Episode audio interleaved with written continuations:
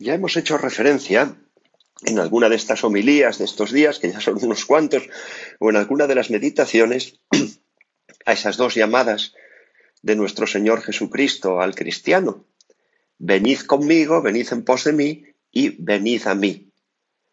Y cómo no son contradictorias, sino que van juntas. Ven conmigo a mí. Bueno, pues hoy en el discurso del buen pastor tenemos las dos llamadas eh, muy bien armonizadas y, muy juntas para que lo entendamos mejor.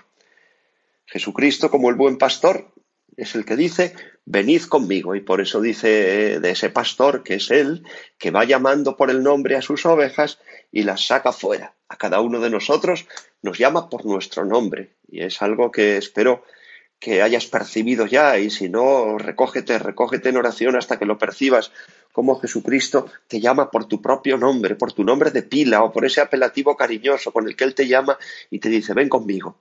Las llama por su nombre y así te llama no para simplemente preguntarte qué tal estás, sino para decirte, ven y sacarte fuera. Dices, ¿me saca fuera de dónde? Uh, primero de la cárcel en las que estás metido. Mira, Jesucristo es el gran desconfinador. No te saca fuera para que des un paseo de una hora un kilómetro de tu casa, ¿eh? ni para que salgas con el niño a que el niño correte. No, no. Te saca fuera para liberarte de la prisión, de la cárcel del pecado en la que estás metido. Y ojalá que te des cuenta de, de los pecados que te tienen encarcelados, de los que no puedes salir. Y basta que te llame el Señor y dice, ven conmigo, y te saca fuera. Tú vas a Él. Al pecado no se le vence simplemente por decir que malo es el pecado, me está matando, tengo que acabar con él. Al pecado no se le vence con un no. Al pecado se le vence con un sí. Es verdad que el pecado es muy malo y que tengo que acabar con él, pero no puedo. Entonces no es tanto decir no al pecado, que al fin y al cabo es una cosa triste, como mirar a Cristo y decir, Señor, sí, voy contigo.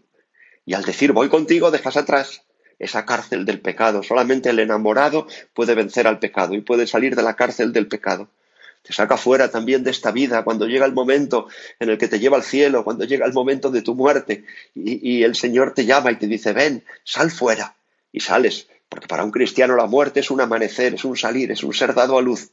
Y sales, sales, sales al cielo. ¿A cuántos? ¿A cuántos ha sacado fuera ya durante esta pandemia de personas queridas que conocemos? y nos entristecemos porque les echamos de menos, pero nos alegramos porque el Señor nos ha sacado fuera de las penalidades de esta vida y te saca fuera también de las inquietudes de este mundo y de las urgencias de este mundo cuando te recoges en ese santuario interior y desde allí, desde dentro, te saca fuera al cielo. Y aquí fuera es dentro. Uy, qué difícil de explicar, pero es verdad.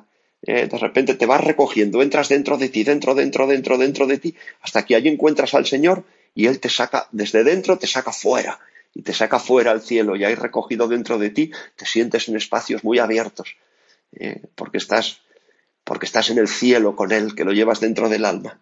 En todo esto el Señor te dice, venid conmigo. Pero luego dice el Señor, en verdad os digo, yo soy la puerta de las ovejas. La puerta no te dice, ven conmigo. La puerta te dice, ven a mí. Acércate a la puerta. Para pasar al otro lado, desde luego. Y esa puerta es la cruz gloriosa. Y desde la cruz el Señor, ahora en Pascua muy especialmente, porque ahora en Pascua ya lo meditábamos ayer, mirando a la cruz se ve la puerta abierta del cielo, el Señor te dice, ven a mí, no tengas miedo a dar la vida, no tengas miedo, que aquí no hay muerte, aquí hay vida, te parece muerte, pero es vida. Y el Señor desde la cruz te dice, venid a mí, los que estáis fatigados y agobiados, que yo os aliviaré. El que tenga sed, que venga a mí y beba de la llaga de mi costado, y te acercas a la cruz y no temes entregar la vida y no temes darte a los demás y hacerte el último de todos y dejar que los demás se te coman. ¿Por qué? Porque vas a Él, vas con Él a Él. Y eso nos lo dice San Pedro hoy también, para que no tengamos miedo. Para esto habéis sido llamados, porque también Cristo padeció por vosotros, nos dibuja la cruz, dejándonos un ejemplo para que sigáis sus huellas. Y te acercas a la cruz, que es la puerta, que te dice, ven a mí, y tras la puerta también le encuentras a Él, glorioso, con las llagas en las manos y en los pies, dándote un abrazo fortísimo. Ni un momento de tu vida estarás sin Él si no quieres estarlo. Como pastor te dice, ven conmigo. Como puerta te dice, ven a mí. Detrás de la puerta, mostrándote las llagas gloriosas de sus manos, de sus pies, de su costado, te dice, deja que te abrace. Gracias, Señor. Gracias porque no quieres que caminemos ni un minuto sin ti, ni que lleguemos a otro lugar que no seas tú. Por eso dices tú, yo soy el camino, la verdad y la vida. El camino porque vamos contigo. La verdad, porque nos guías según verdad y nos arrancas de la mentira. La vida, porque vamos a ti y como dices hoy en el Santo Evangelio, y has venido para que tengan vida y la tengan abundante. El camino es Cristo que llama. La verdad es la cruz, Cristo que es la puerta. La vida, Cristo glorioso que nos espera del otro lado. Y la Virgen, la divina pastora. A quien le pedimos hoy, guíanos, divina pastora, para que sigamos a Cristo y vayamos a Él y así podamos gozar de las verdes praderas de su reino.